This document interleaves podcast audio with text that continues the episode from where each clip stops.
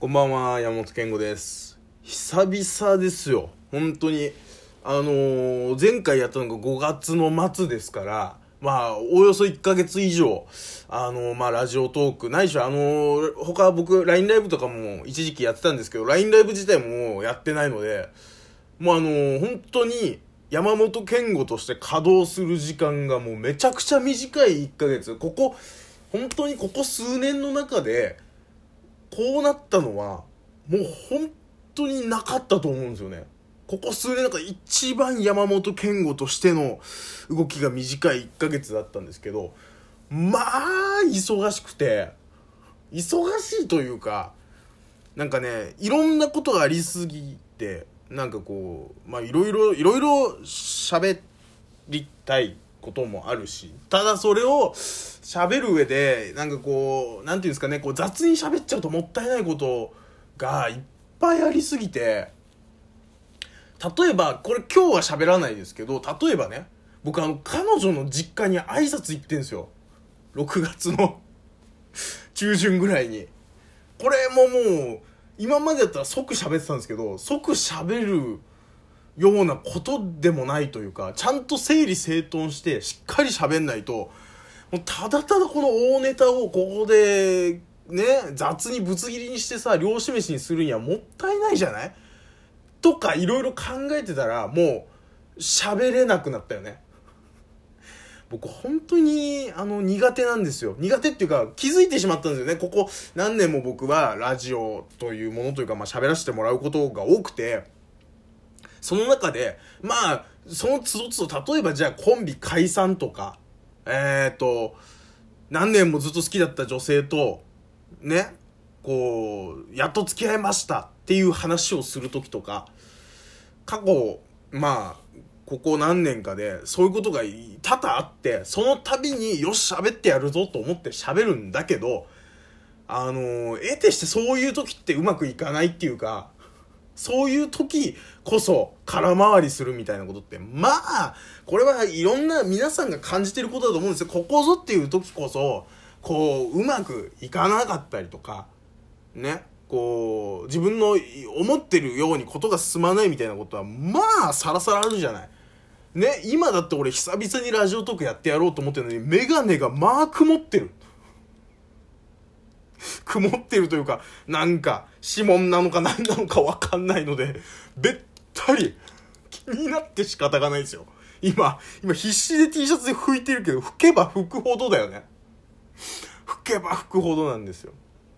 まあそんなことがあって、まあもうどんどんそういうことがあればあるほど喋りにくくなっていくっていうことに気づくんですよ。最初はやってやるぞって思ってんのに、あのーうまくいかないことが続いていくと、あれ俺こういう時ダメなんだなみたいなことに気づいてしまって、そうすると今度、あ、これすっごい、こんな大きなこと人生で幾度とないことを今やってるぞ。あ、これ喋れるんじゃないの？って思った瞬間に、いや、こういう時こそうまくいかないんだよね。みたいなことを思ってしまうみたいなことっていうことなんですよ。でその結果、まあ1ヶ月空いたってことなんですけど、まああの、今日喋るのは、まああの、ちょっとね、まあ自分の責任ももちろんあるんですけど、あのー、6月の頭に、あのー僕今付き合ってるね、彼女がいて、まあその彼女の実家に挨拶に6月の中旬に行ったんですけど、まあその前の段階の話で、6月の頭に、あの彼女の妊娠疑惑があって、妊娠疑惑騒動。もう正直言うけど、気が気じゃないよね。気が気じゃないのよ、本当に。あのうちはねうちは結構このオープンなんですよ。うちはあの僕と彼女の中ではいろんなそういう隠し事とか基本しないっていう隠し事というかね、うん、そういう面で隠さないんであの、まあ、簡単に言うとあの僕が彼女の生理用装備を管理してるっていうあのルナルナが僕の携帯に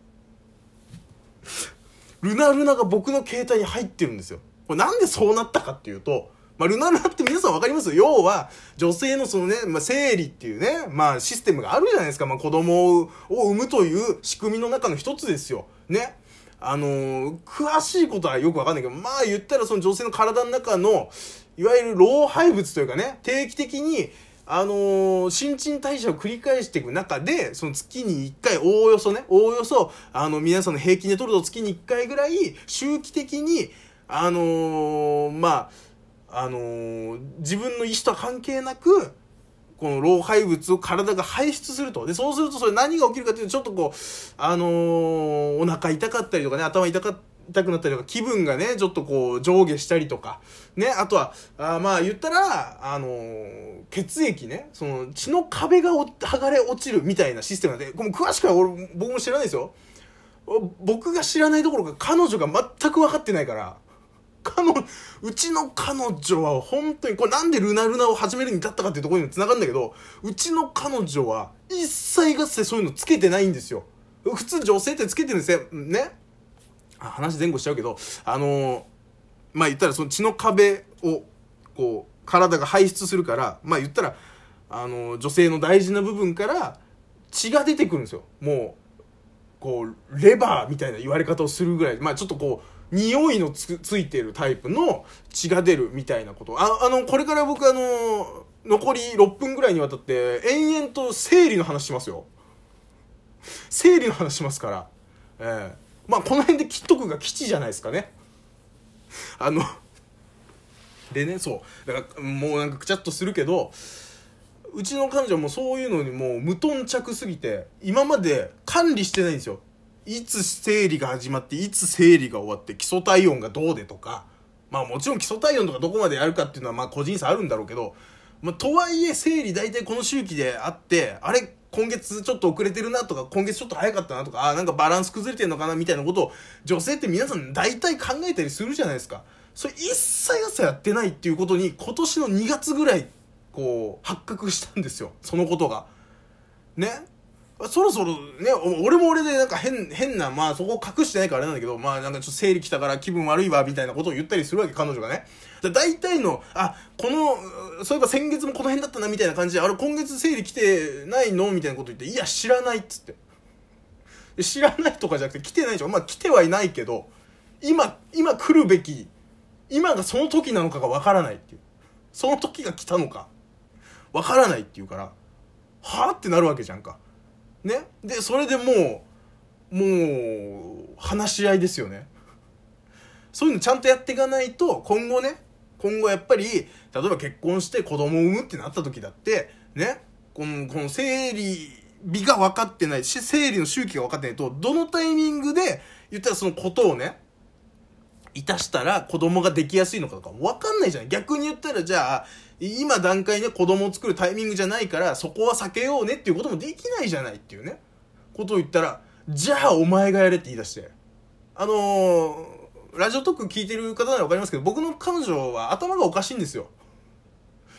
常々僕は言ってますけどもうこの人はどうかしてると思ってるんですよ。ね？でお前が管理しろっていう話になって私はだから生理が来ました。終わりました。これはもう確実に報告するからそれをお前がアプリに入れろっていう話になりまして、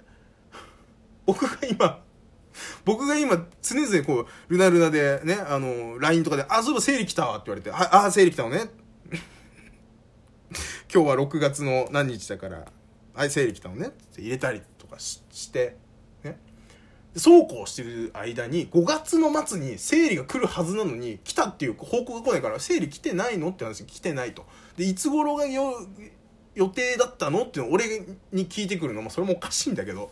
まあだからいついつだよっていう話したらあじゃあ結構経ってないみたいな話になって、まあ、その段階1週間遅れぐらい。いやそんなに遅れてなかったかもしれないまだ。でまあ1週間遅れていよいよこれちょっとやべえんじゃね？みたいな話になってくるわけ。ね。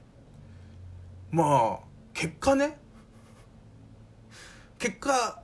あのー、どう知るかっていうと、まあ言ったら妊娠検査薬みたいなの使うじゃない。で、それを一人でやるのが、彼女が一人でやるのが嫌だっていうね。うち遠距離だからなかなか会えないんですよ。だから、一緒にやってくれと。ね。一緒にやってくれっていうね、話になって。で、ど、次の土曜日が休みだから、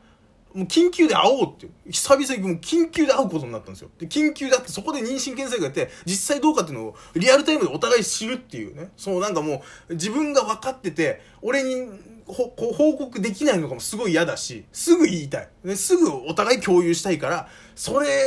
をもう見てもらおう。だから僕あの彼女がおしっこするとこ見るっていうね。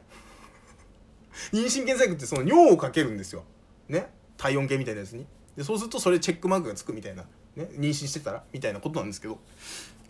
それを見なきゃいけないっていうことになってとりあえずまああの僕と彼女遠距離だからの間ぐらいのとある場所のラブホテルにこう集合してね 妊娠検査薬やるっていうねタイミングをね作ったんですよ、ね、わざわざ。ねあのバイトも正直休みにして。ねしたらあの、その前日に生理が来て、何なのこれっていう。ね。もうはっきり言うけど、なぜ、なぜ何の用事もないのに静岡に行かなきゃいけないのかっていう。静岡に、静岡のラブホテル行ってさ。で、それでいて、まあもうまあこれはね、あの、我々すごいなっていうね、このうちのカップルすごいぞっていう話だと思って聞いてほしいんですよ。これ下ネタとかじゃなくて、こういうカップルもありなんじゃないのっていうことで言わせていただくと、あの、あの、静岡で血まみれになりながらそのことをいたすっていう。どうかしてるよ。俺もお前も。そしてこれを聞いているあんたたちも。どうかしてるよ。行かれてんだよみんないやでも本当に血まみれでもうなんか人が生まれるってなんだろうと思ったもんねなんかうんもうよく分かんなくなったうんもうでもそのルナルナやるのもうちの彼女は、でもなんか、みんな彼氏にやらせてるって聞くけどね、みたいな。どこの局地的な情報なんでそれみたいな。聞いたことねえよっていうね、えー、ことでごまかされてます、最近。